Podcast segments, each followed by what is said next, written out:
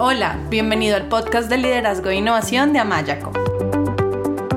Creemos en la capacidad de las personas para mejorar su entorno y las ayudamos a lograrlo.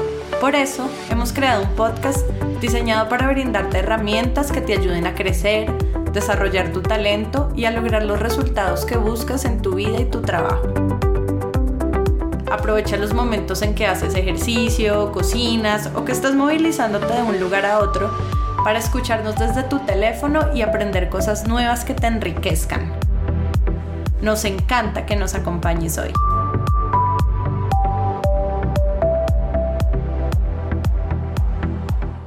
Hola, bienvenidos al podcast de liderazgo e innovación de Amayaco.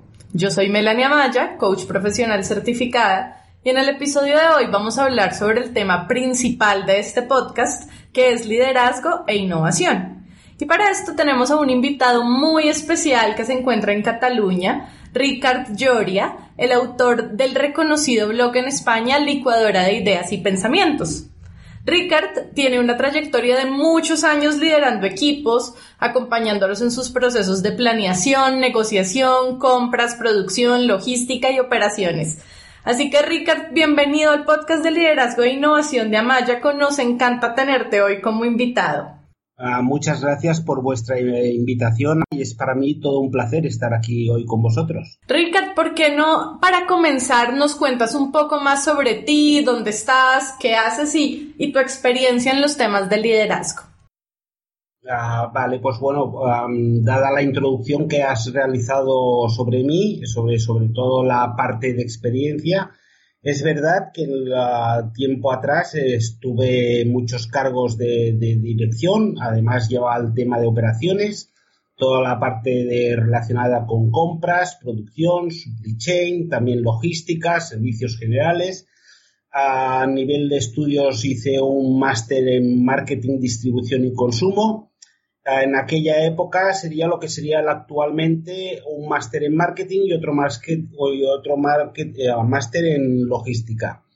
Ah, soy graduado en empresa internacional, que es una, titulación propia por la Universidad de Barcelona, que consiste en el diploma de ciencias empresariales más comercio exterior.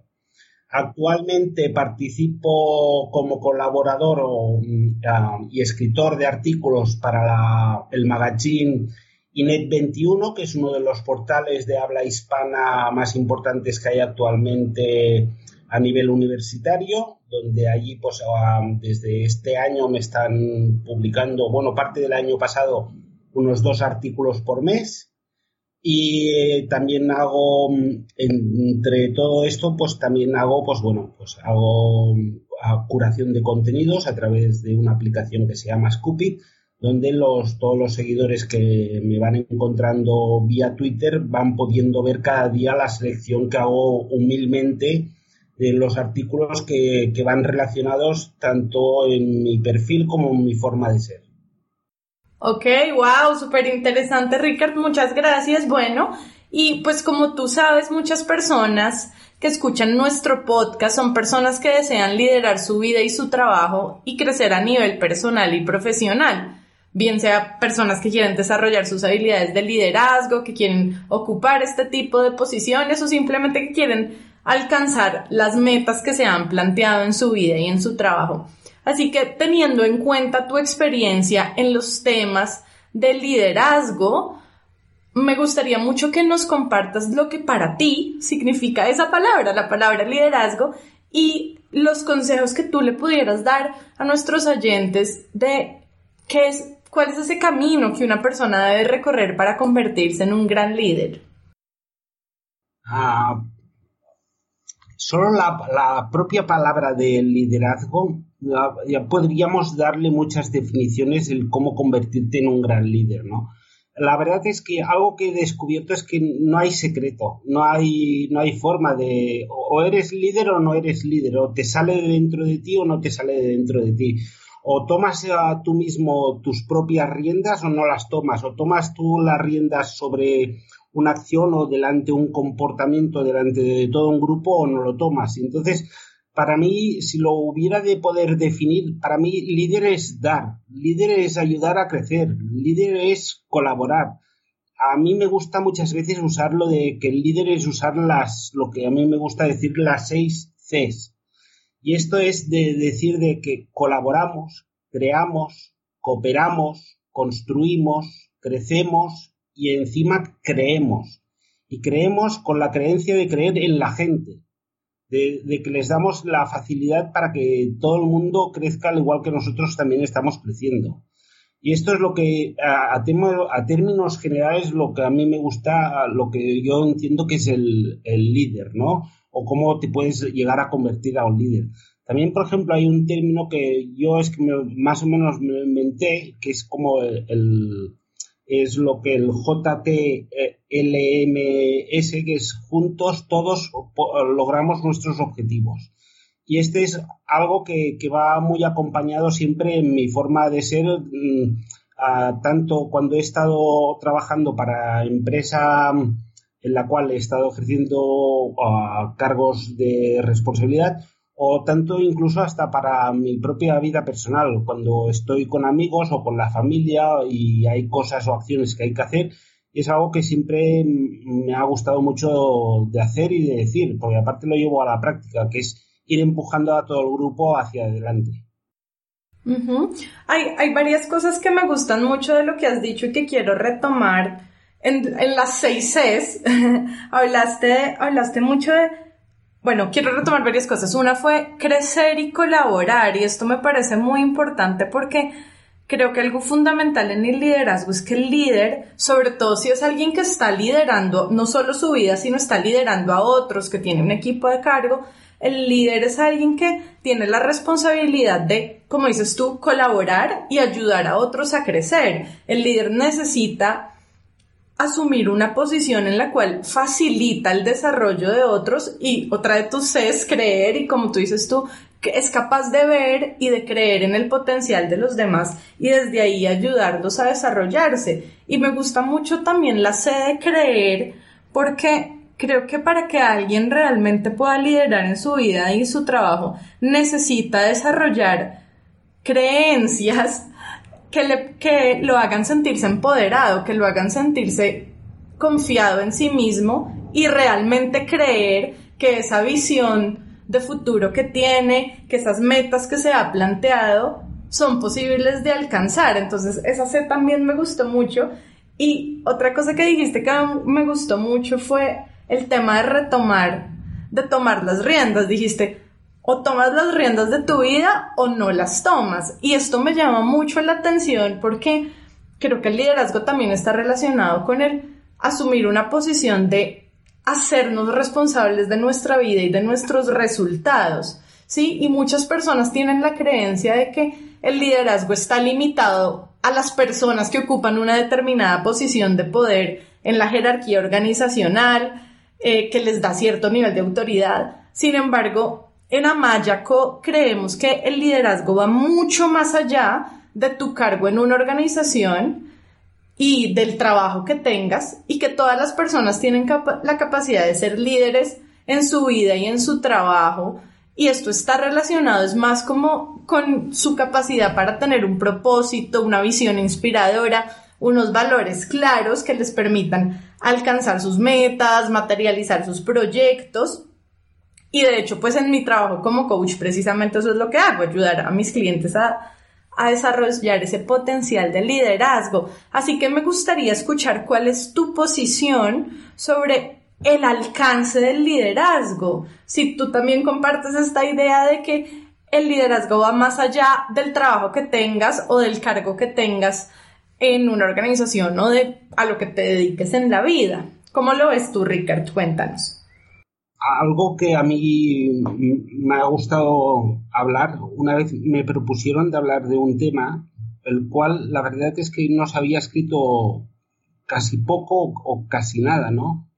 Y en este caso va relacionado con lo que me estás preguntando, que es, es, es un, un, tipo de liderazgo que va más allá de la posición de, de trabajo, de posición laboral que puedas tener, si tengas o no tengas responsabilidad y esto es el, un, o sea, las personas que se encuentran delante de una, de una acción y por A o por B, aunque en ningún nunca hubieran sido líderes, de golpe y porrazo pasan a, ser líderes, ¿no? Esto le, le, llamamos el liderazgo informal. Liderazgo informal es como a todas las personas, indiferentemente del tipo de, de, si tienen responsabilidad a nivel organizacional o no lo tienen, que en un momento dado toman las riendas y empiezan a, a hacer de líderes y a remar y ayudar a que los demás remen. Y esto, esto se da incluso en nuestras vidas y, además se da incluso dentro de las propias familias eh, y al igual que también se da dentro de las organizaciones a personas que no tienen ningún cargo de responsabilidad que en un momento dado se les encomienda una acción y ellos mismos toman las riendas porque ven que el grupo necesita uh, ese momento, esa ayuda, esa colaboración, esa cooperación, esa forma de, intentar ah, de, remar todos juntos y de golpe y porrazo pasan a ser líderes. Y entonces aquí tienes la prueba de que cualquier persona puede liderar. Sí, y me gusta mucho que uses la metáfora de tomar las riendas porque me hace pensar, justo en estos días estoy diseñando un taller que tengo que hacer que es sobre empoderamiento y yo pensaba, es que realmente para uno ser un líder en su vida y en su trabajo necesita empoderarse y, es, y me parece que es lo mismo que tú estás diciendo de tomar las riendas. Como que yo tengo la posibilidad en la vida, uno, de pararme en un, un lugar más de víctima, por decirlo, aunque esa palabra es un poco dura, pero lo voy a poner así, un, de un lugar de víctima en el que yo soy víctima de las circunstancias y en el que le di mi poder a las circunstancias, no estoy empoderado me pasó esto y creo que no tengo el poder para cambiarlo.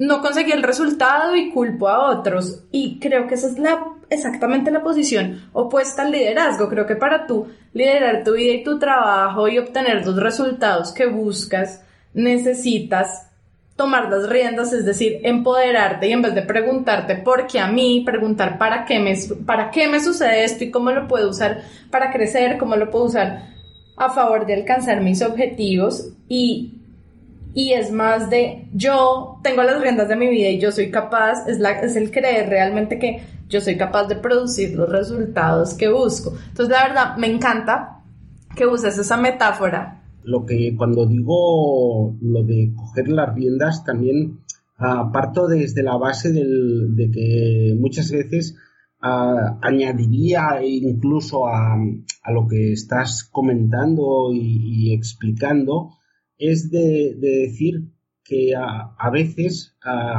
eh, cuando digo que parte de nosotros, quiero decir que hemos de llegar a un punto de autoconocimiento profundo de nosotros mismos que es una cosa es una tarea que voy a decir que no es fácil, es, difícil, pero una vez lo consigues, la verdad es que vas tomando forma en, muchos aspectos, a nivel profesional como personal.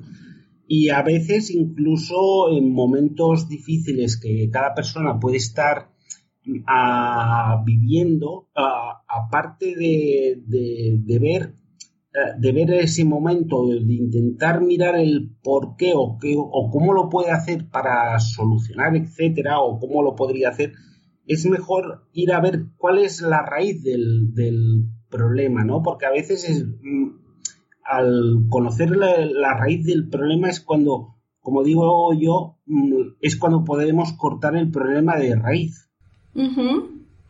Y me gusta mucho de lo que estás hablando porque me hace también pensar en que esto tiene que ver, lo veo de esa manera, con la relación, la manera en que yo me estoy relacionando con mi mente. A veces para llegar a, ese, a la raíz de ese problema, necesito ampliar mi perspectiva. Y como dices tú, muchas veces este proceso no es fácil, muchas veces no es fácil ver, ver las cosas como desde el balcón y ampliar la perspectiva y poder ver cuál es la raíz del problema. Muchas veces no es fácil empoderarme y hay, algo de lo cual yo estoy convencida por experiencia, pues tanto personal conmigo misma como con el trabajo en coaching con mis clientes y es que para poder hacer este proceso de mental de llegar a la raíz de los problemas y como dices tú, cortarlo de raíz y para poder también estar empoderado, es súper importante como aprender a relacionarme con mi mente y mis emociones de una forma efectiva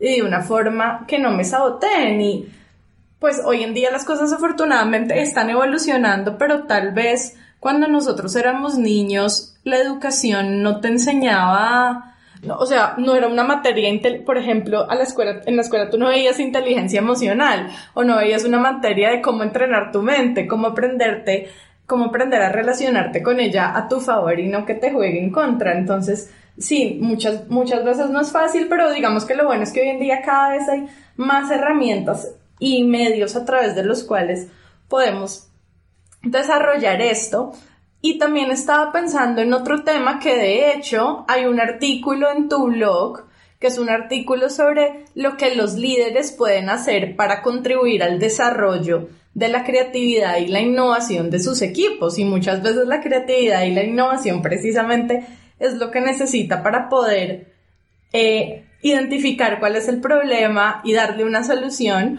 Así porque, que, ¿por qué no nos cuentas un poco sobre eh, pues para nuestros oyentes que son emprendedores o que son líderes que tienen a, equipos a su cargo, cómo pueden favorecer este, crece, este proceso de desarrollo de la creatividad y la innovación en sus equipos.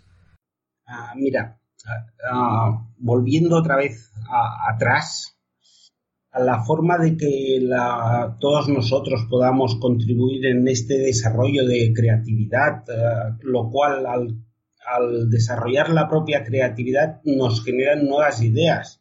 Y eso ya, el producir nuevas ideas, ya estamos provocando sin darnos cuenta lo que sería una especie de brainstorming. Y eso ya puede dar unos pequeños puntos o incluso hasta una nueva idea o lo que podríamos decir la innovación. Si partimos de la base que los líderes ah, estamos todo el rato intentando ah, colaborar cooperar, construir, hacer crecer y creer, ya estamos dando paso a que las a nuestras personas que están a nuestros lados sean gente que formen parte de nuestros equipos o gente de nuestro alrededor, empiecen ellos a evolucionar. Entonces, al evolucionar, ah, vayan ah, teniendo pequeñas ideas, sean buenas o sean malas, pero eh, ¿qué más da? Al final, que vayan saliendo las, las ideas. Y ahí, sin darte cuenta, ya estás creando, de que estás fomentando la, creatividad. La creatividad no es una cosa que se te ocurre un solo día o te viene en un momento dado, no. La creatividad te puede aparecer en el momento que menos te lo esperas, en un momento a lo mejor hasta incluso de mucho estrés eh, y en ese momento quieres solventar esas cosas que te están creando y causando ese estrés. Entonces, el, el hecho es de que a veces, eh, cuando detectas, pues, por ejemplo, pongamos que hay un problema enorme y hay que solucionarlo, y es lo que tú antes explicabas, ¿no? Que a veces esos problemas, mediante la creatividad o una innovación, o puede solventar el problema. Efectivamente, que se, lo, se puede dar. ¿Por qué? Porque inventamos una solución que antes quizás no se había nunca usado y y esa solución o ese tipo de respuesta que estamos dando que antes nunca la habíamos usado ya está ah, fomentando la solución de ese propio problema creado con anterioridad.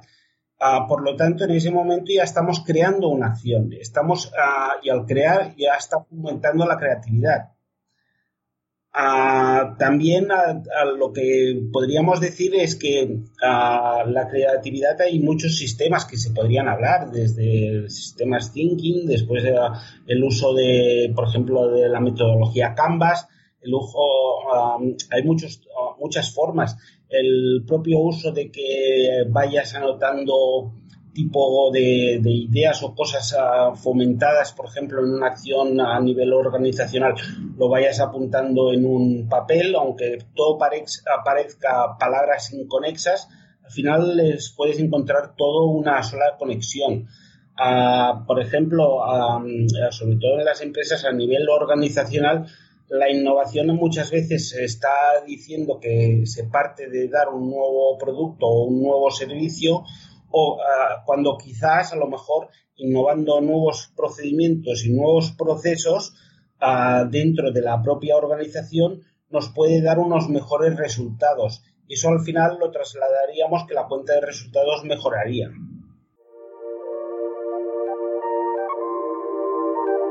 Para recibir más herramientas que te ayuden a generar los resultados que buscas en tu vida, trabajo y organización, te invitamos a inscribirte a nuestro newsletter.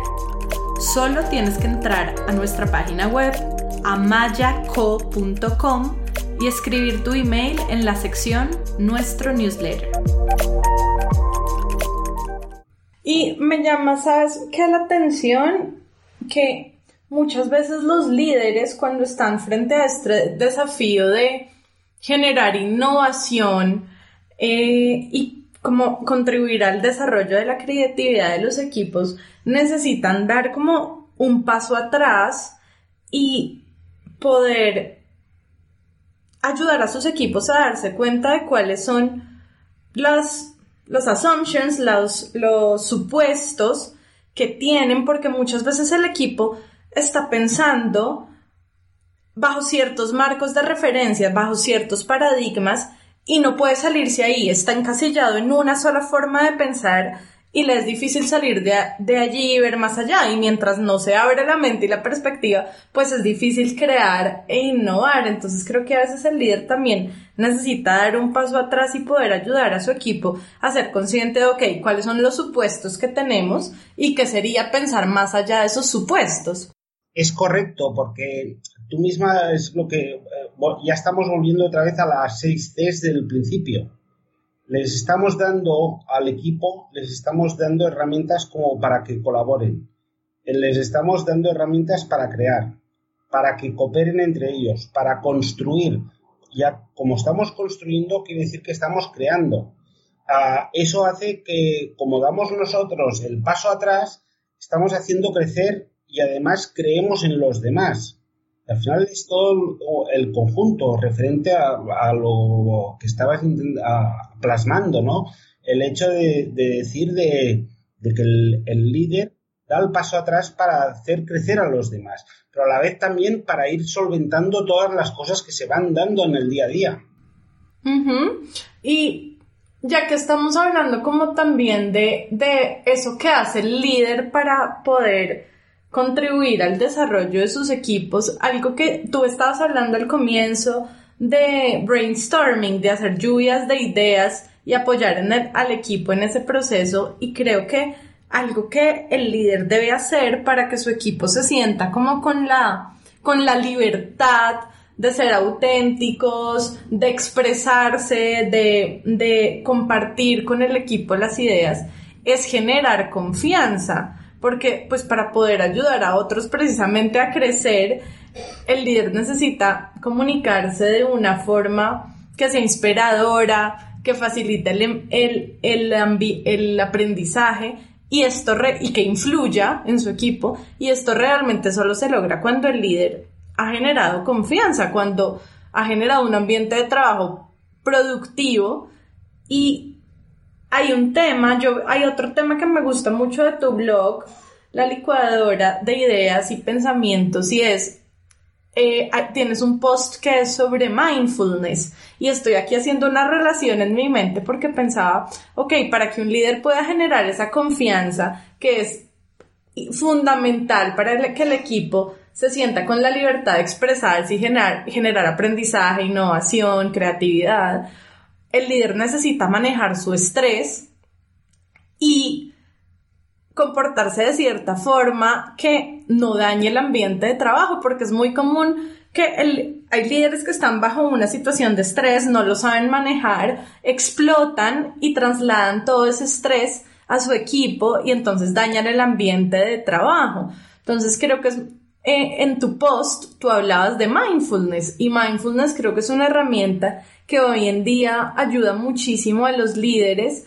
porque es una forma a través de la cual las personas podemos hacernos más conscientes y más rápido de nuestros pensamientos, de nuestras emociones y en vez de reaccionar impulsivamente relacionarnos con esos pensamientos y esas emociones de una forma más tranquila, de una forma más útil eh, para actuar con proactividad en vez de reaccionar en piloto automático en momentos difíciles y evitar contagiar el ambiente con nuestro estrés.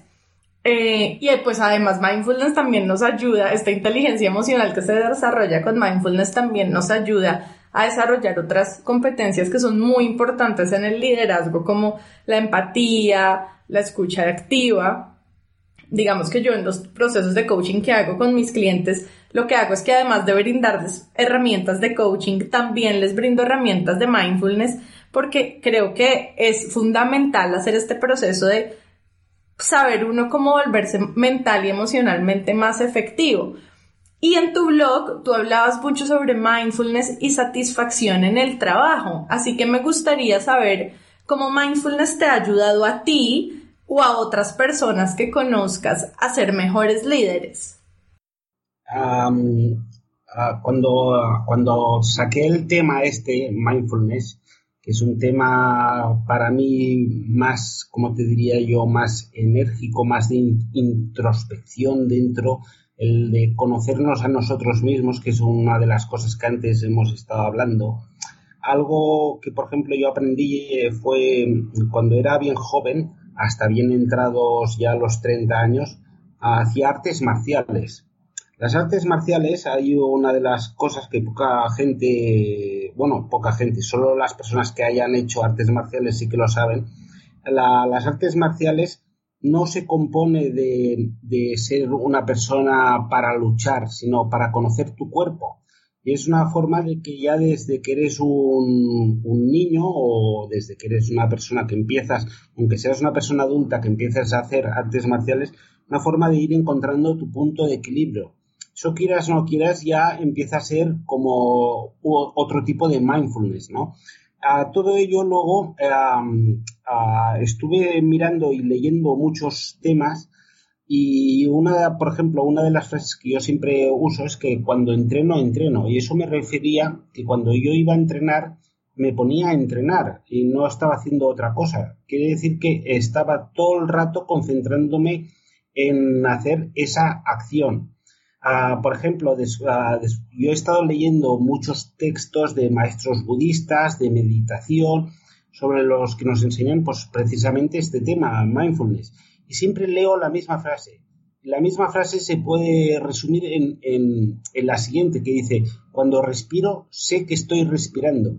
Y ese es uno de los ejercicios que cuando estás haciendo, por ejemplo, artes marciales, y a, lo primero que te enseñan es a controlar la respiración más que más para que no gastes energía de forma inequívoca o de forma equívoca o como lo quieras decir. Entonces el hecho es de que, ah, por ejemplo, a mí en este caso el mindfulness mm, me, ha, ayudado el poder trasladar diferentes cosas que había realizado tiempo atrás a mi nivel personal y a la vez profesional. También sí que es verdad que, bueno, todo esto es un ejercicio que es, como te diría yo, no es precisamente a corto plazo, sino es más bien a medio y largo plazo, dado que es una práctica que sí se puede ir perfeccionando, pero todo, como todo ejercicio se necesita hacer mucha práctica.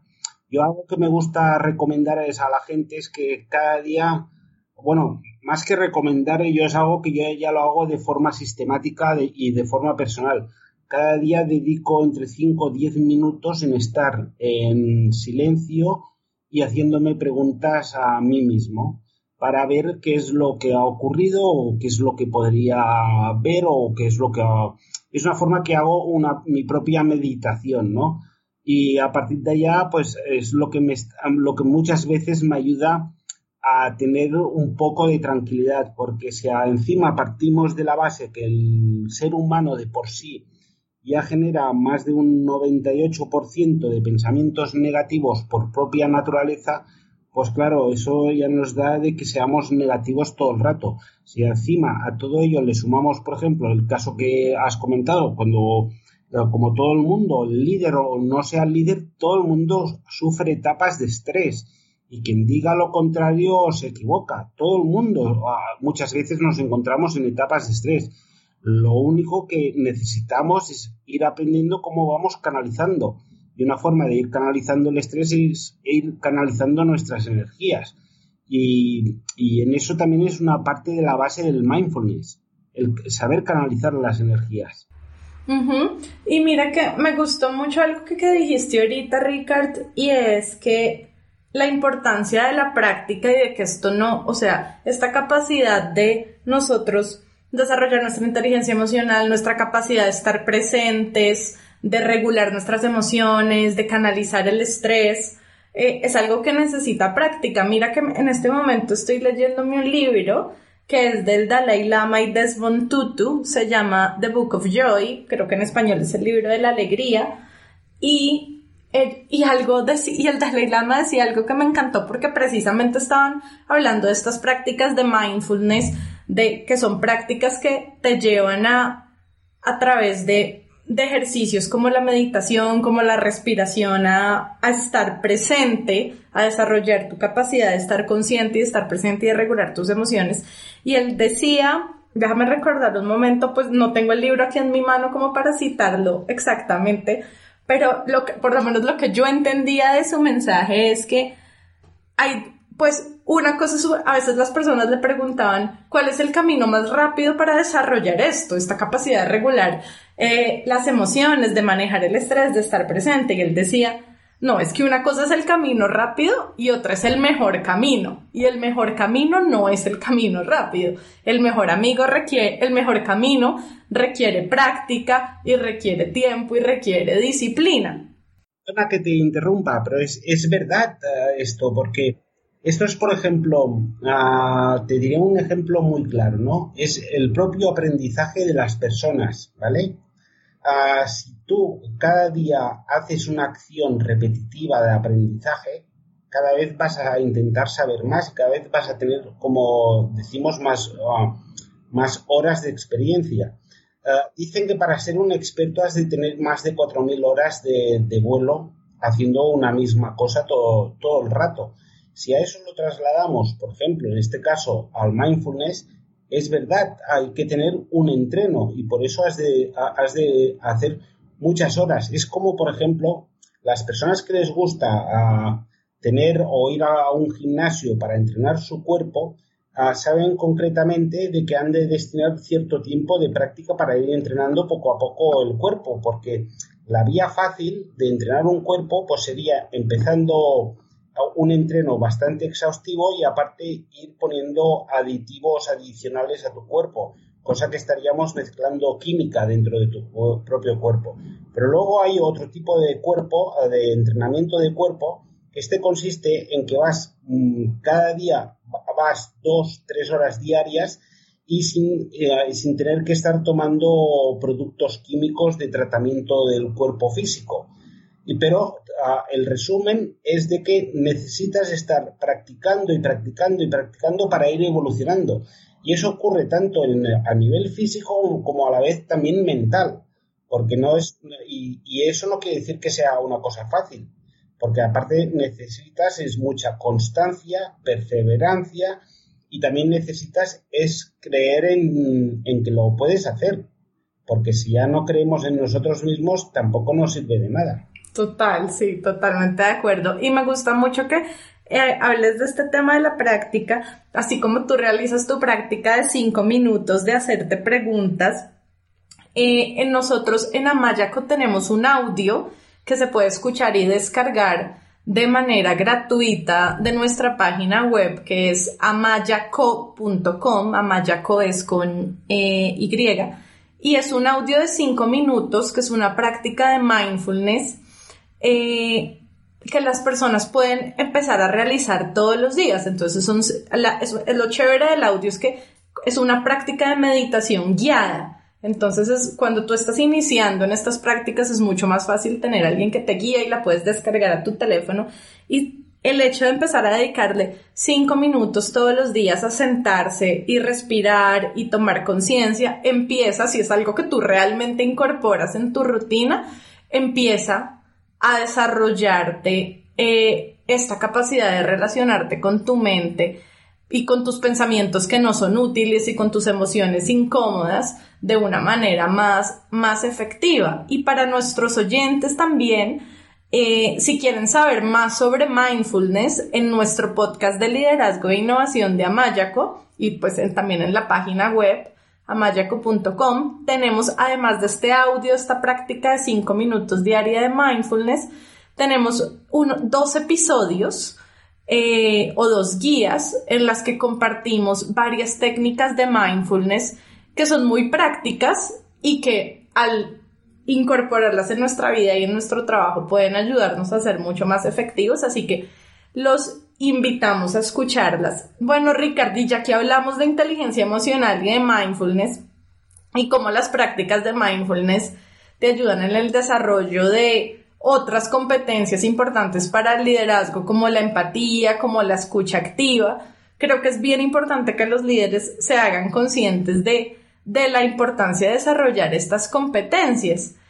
Eh, entonces, bueno, me gustaría mucho que nos hablaras un poco también de esta competencia de la escucha activa, porque otro de los maravillosos posts que vi en tu blog, tú hablabas sobre la relación que existe entre nuestra capacidad de escuchar y nuestra credibilidad. Me encanta esa relación que haces. Entonces, ¿por qué no nos hablas un poco más sobre cómo estos dos aspectos tan importantes del liderazgo están relacionados?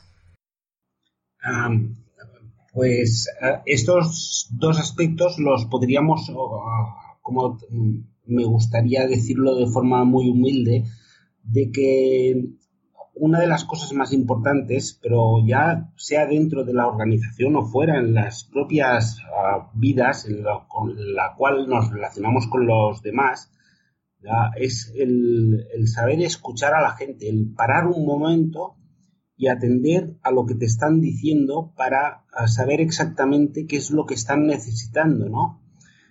Si a todo ello luego miramos la otra parte, la que hablamos sobre nuestra credibilidad, pues nuestra credibilidad ah, podríamos decir que se basa en nuestros valores, en nuestros hechos, en nuestras acciones, en nuestra forma de, ver las cosas o de trabajar, en nuestra forma de colaborar. Y entonces aquí es cuando, si empezamos a relacionar todo, es el poder tener la capacidad de, como bien dices, ah, sobre la escucha activa, el, escuchar y aparte oír y sentir. A sentir lo que esa persona te está transmitiendo mientras estás escuchando el, el mensaje. Y a todo ello, pues para, poder desarrollar, pues sea un tipo de comunicación A, B o C o D. Y el efecto de nuestra credibilidad es, ah, yo en este caso, por ejemplo, me refería muchas veces, es que sobre todo es algo que se da, se da sobre todo en el mundo, como le podríamos decir, virtual, en las redes sociales, etcétera, es el, el hecho de que si tú no eres como la misma persona que estás transmitiendo a través de las redes sociales o que estás escribiendo, por ejemplo, en mi caso, un humilde blog o como es licuadora de ideas y pensamientos, el hecho es de que si luego cuando hablan contigo o luego cuando te conocen en persona o mantienen ahora mismo, por ejemplo, una entrevista y ven que no eres la misma persona, sea como sea la forma de ser de la propia persona, pero que no va acorde con lo que estás transmitiendo, entonces estás perdiendo credibilidad. Pero si eres una persona que estás transmitiendo y además estás eh, lo estás haciendo ah, con la misma forma en la que te canalizas, ah, por ejemplo, en este caso, dentro de las redes sociales, luego fuera de las redes sociales, entonces una cosa liga con la otra. Eso también ocurre, por ejemplo, dentro de las propias organizaciones, dentro de los sistemas de comunicación internas. Si tú estás transmitiendo, por ejemplo, un email o un de contestación en base a cualquier asunto, por ejemplo, el hecho de poner una coma o poner entre comas o a cierto tipo de palabras, la otra persona puede interpretar incluso hasta mal el mensaje. Por eso, y puedes llegar a perder incluso la credibilidad. Y es algo que muchas veces no nos damos cuenta. eh, y hoy en día, por ejemplo, con los sistemas de comunicación que hay actuales ah, y tan avanzados como pueden ser el típico WhatsApp, etcétera, ah, por ejemplo, en WhatsApp, ¿cuántas personas han querido dar un mensaje muy positivo y la otra parte del otro lado del costado del teléfono móvil o del aparato electrónico lo ha interpretado de, otra forma y a partir de allí se ha creado una disonancia o una o como podríamos una confrontación. Entonces ya si partimos de la base de que ya estamos rompiendo la comunicación, entonces también estamos perdiendo la, la credibilidad. Y eso es extrapolable ya, mm, tal como intento explicar, es extrapolable siempre desde el nivel personal al nivel profesional. Entonces, pues claro, el hecho es, es esto. Yo muchas veces cuando escribo o hablo o, bueno, intento transmitir, es de, de, ver que ese tema, que aunque lo estoy enfocando mucho en el tema de empresa, eh, ya hablo con, de forma que lo puedo extrapolar a diferentes otros temas. Uh, quiere decir que le cambias cuatro palabras clave y son extrapolables a nuestra vida, a nuestra organización, a nuestra empresa, a nuestro colectivo, a nuestra familia, a nuestro todo.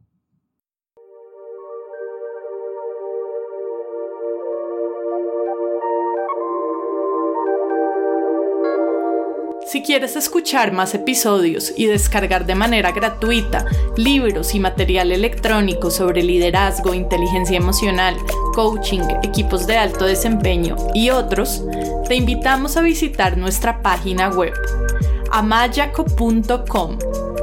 Amayaco es con Y.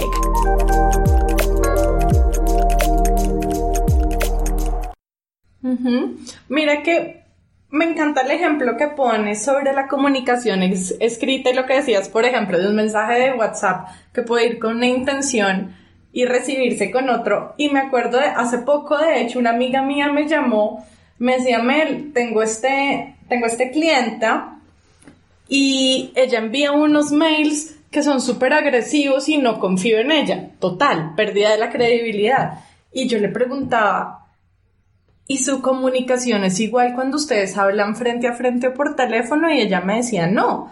Y yo entonces tú por qué estás interpretando los mails de ella como agresivos por esto y esto y esto me respondía y yo pensaba, uy, es que el, la comunicación escrita al no tener muchas veces la oportunidad de percibir el tono de voz, que el tono de voz dice un montón, los gestos, la expresión, Mm, la velocidad, pierde mucha información, que, es la información que nos permite ver con si el mensaje viene agresivo, en el caso de lo que me decía mi amiga, si viene amable o cómo viene. Entonces creo que, creo que, sí es un tema bien importante eh, la comunicación para el liderazgo.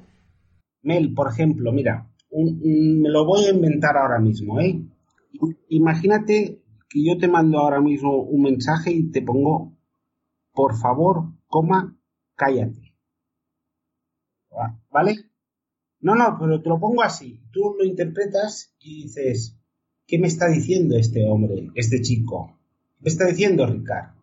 Pero el por favor, cállate, dependiendo del tono que yo lo use, es una forma de que a lo mejor yo digo, ah, por favor, no me molestes o déjame que estoy haciendo tal cosa o lo que sea, ¿no? El hecho, según la, entonación.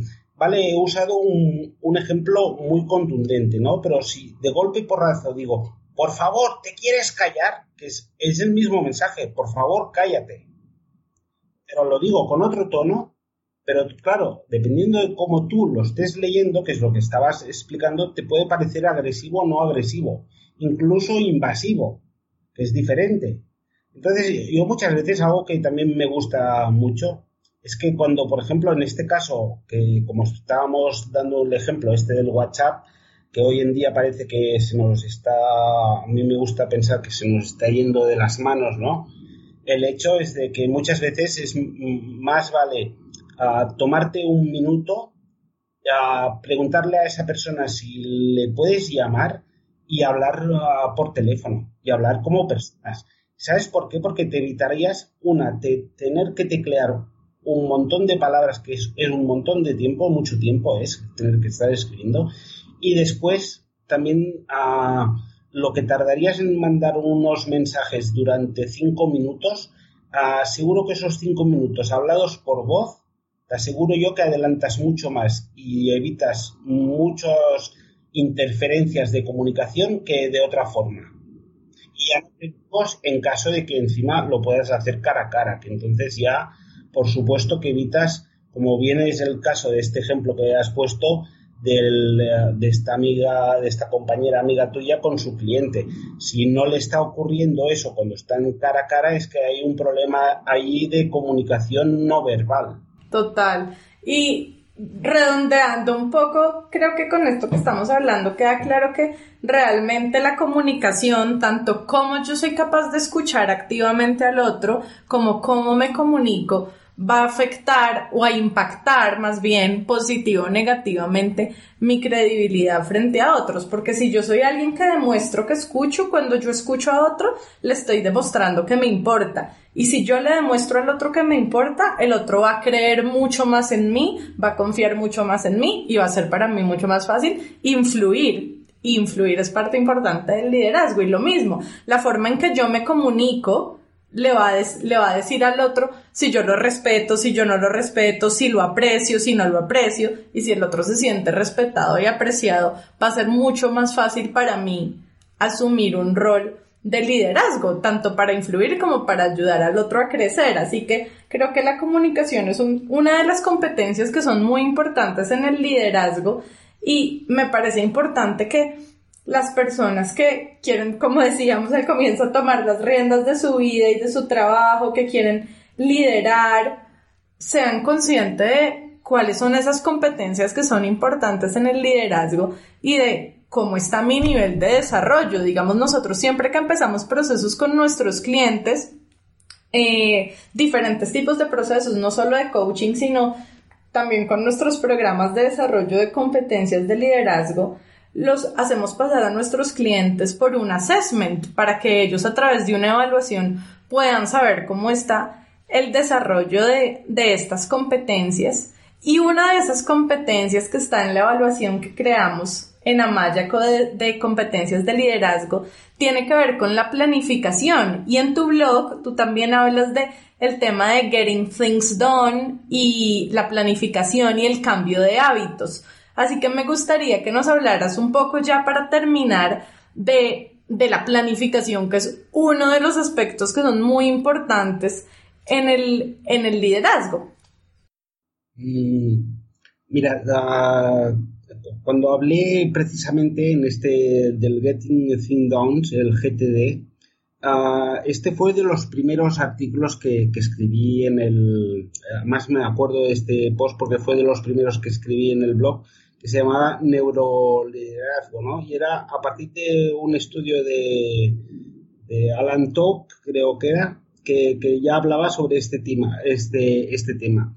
Yo lo que, la verdad, lo que quería transmitir, porque en aquella época yo acababa justamente de, terminar a nivel profesional lo que sería un, un, cargo de dirección como era el de director o responsable de operaciones y y, algo que quise era trasladar de que, ah, por ejemplo, cuando en la gente que trabaja en, el, eh, voy a hablar así en general, en operaciones, en el departamento de compras, de logística, de supply chain, de, esto, ah, son departamentos que son, necesitan de mucha planificación, ¿no? A todo ello, encima, si todo lo que uno aprende a lo largo de la vida o trayectoria laboral, aprende lo que es el tipo de este sistema de planificación, luego también lo puedes trasladar incluso a tu vida personal. a todo ello también voy a recapitular y irme un poco más para atrás cuando estábamos hablando de, por ejemplo, la, la etapa en que explicaba lo del mindfulness y sobre todo la etapa de que explicaba, por ejemplo, el conocerse a sí mismo, ¿no? Entonces hablaba sobre lo del entrenamiento, las artes marciales o incluso el entrenamiento de, físico del propio cuerpo.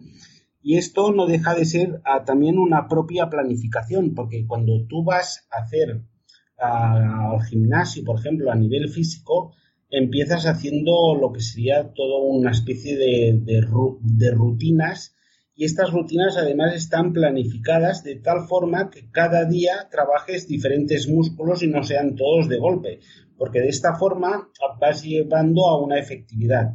Claro, todo esto en todo su conjunto lo podríamos estar a, como te diría yo, de poderlo unir todo junto entonces ya para llevarlo también a otros niveles, a, niveles emocionales, a niveles productivos, a niveles de, planificación. Entonces, algo que, por ejemplo, a, mí me gusta mucho es tanto a nivel personal como profesional, es de que si tenemos nuestras metas escritas, esto nos ayudará a proporcionar un enfoque. Y esto, aparte, siempre nos ayuda a tener un recordatorio constante de lo que deseamos lograr. En este caso, como estamos planificando para lograr un objetivo, sea cual sea, sea a nivel personal, a nivel profesional, sea a nivel de equipo, sea a nivel organizacional, empresarial, etcétera, pues esto ah, hace que, que, cada vez lo tengamos más en cuenta y por qué deseamos hacer esa acción. Y esto es lo que nos ayuda a lograr finalmente nuestros objetivos ya sea, tal como digo, a nivel de todos los ámbitos, afuera y dentro de la empresa, dentro de nuestras propias vidas. Y todo al final se basa en enfocarnos, en planificarnos y en prepararnos para la acción. Y la mejor forma de prepararnos para la acción muchas veces es a base de estar entrenando. Eso quiere decir estar haciendo repetitivamente Muchas veces, como antes, por ejemplo, hablamos de coger el hábito de hacer 5 o 10 minutos de, de pensamiento, de introspección o de meditación, el hecho de estar haciendo cada día la misma acción ya nos prepara para hacer la acción y eso al final se transmite que logramos nuestros objetivos. Y por lo tanto, por, lo, por supuesto, al lograr nuestros objetivos, cada vez al ser más repetitivo, al final todo sale mucho más automatizado. Y esto lo que al final lo que logramos es que seamos más efectivos. Y mira que me conecto mucho con la idea de lo que tú mencionas de que es importante escribir cuáles son nuestros objetivos. Creo que en este proceso de alcanzar nuestras metas, yo necesito primero generar una visión inspiradora de cuál es la vida, el trabajo que quiero para mí, una visión del futuro, de dónde me veo, tanto a nivel personal como profesional, y desde ahí establecer objetivos que me ayuden a alcanzar esta visión. Y sí estoy de acuerdo contigo en que creo que es importante escribirlos. Y una vez los tengo ahí escritos, plasmados y los puedo mirar, ya puedo empezar este proceso de plantear estrategias que me ayuden a alcanzar objetivos y acercarme a esta visión. Así que me parece muy interesante que lo nombres. De hecho, en uno de los, los dos primeros episodios de nuestro podcast de este año, eran episodios sobre eso, sobre unas metodologías de cómo podemos alcanzar nuestros objetivos y, y atraer abundancia. Así que para quienes no los han escuchado, los invitamos a que los escuchen y también los invitamos a visitar tu blog licuadora de ideas y pensamientos. Ricard, por favor, cuéntale a nuestros oyentes cómo pueden encontrar tu blog. Ah, es tan simple como poner licuadora de ideas y pensamientos en Google y automáticamente junto con mi nombre, Ricard Ioria, con ella, y ya aparece, es que aparecen los primeros términos de búsqueda, el, el propio blog y lo encontrarían rápidamente. Lo que van a encontrar dentro del blog es simplemente es el, el, hecho de que intento transmitir a, a través de mi propia experiencia y de mis vivencias el conocimiento y además muchas veces me gusta entrelazarlo con estudios o cosas que así puedan también avalar o como te diría sumar y aportar enriquecimiento al propio blog y ahí pues hablo de todo, desde el desarrollo personal, desarrollo organizacional, desarrollo de personas, del liderazgo, toco temas de recursos humanos, sin ser yo un profesional de recursos humanos, toco temas también de management, de marca personal, también eh, hago de vez en cuando hago reseñas de, libros o simplemente dentro del propio artículo muchas veces introduzco muchos estudios que se han ido realizando en diferentes universidades. Súper, así que ya saben nuestros oyentes, muy recomendado el blog de Ricard, licuadora de ideas y pensamientos, y también los invitamos a escuchar nuestro podcast de liderazgo e innovación de Amayaco. Cada 15 días lanzamos un nuevo episodio en el que compartimos herramientas, tips, recursos para ayudar a las personas a ser líderes en su vida y en su trabajo. Y adicionalmente, si están interesados en alcanzar metas profesionales, en desarrollar sus competencias de liderazgo, en Amayaco también podemos ayudarlos, así que los invitamos a visitar nuestra página web amayaco.com, amayaco es con Y. Bueno, Ricard, muchísimas gracias por habernos acompañado hoy. De verdad ha sido todo un gusto tenerte como invitado y poder conversar. Igualmente, Mel, un abrazo.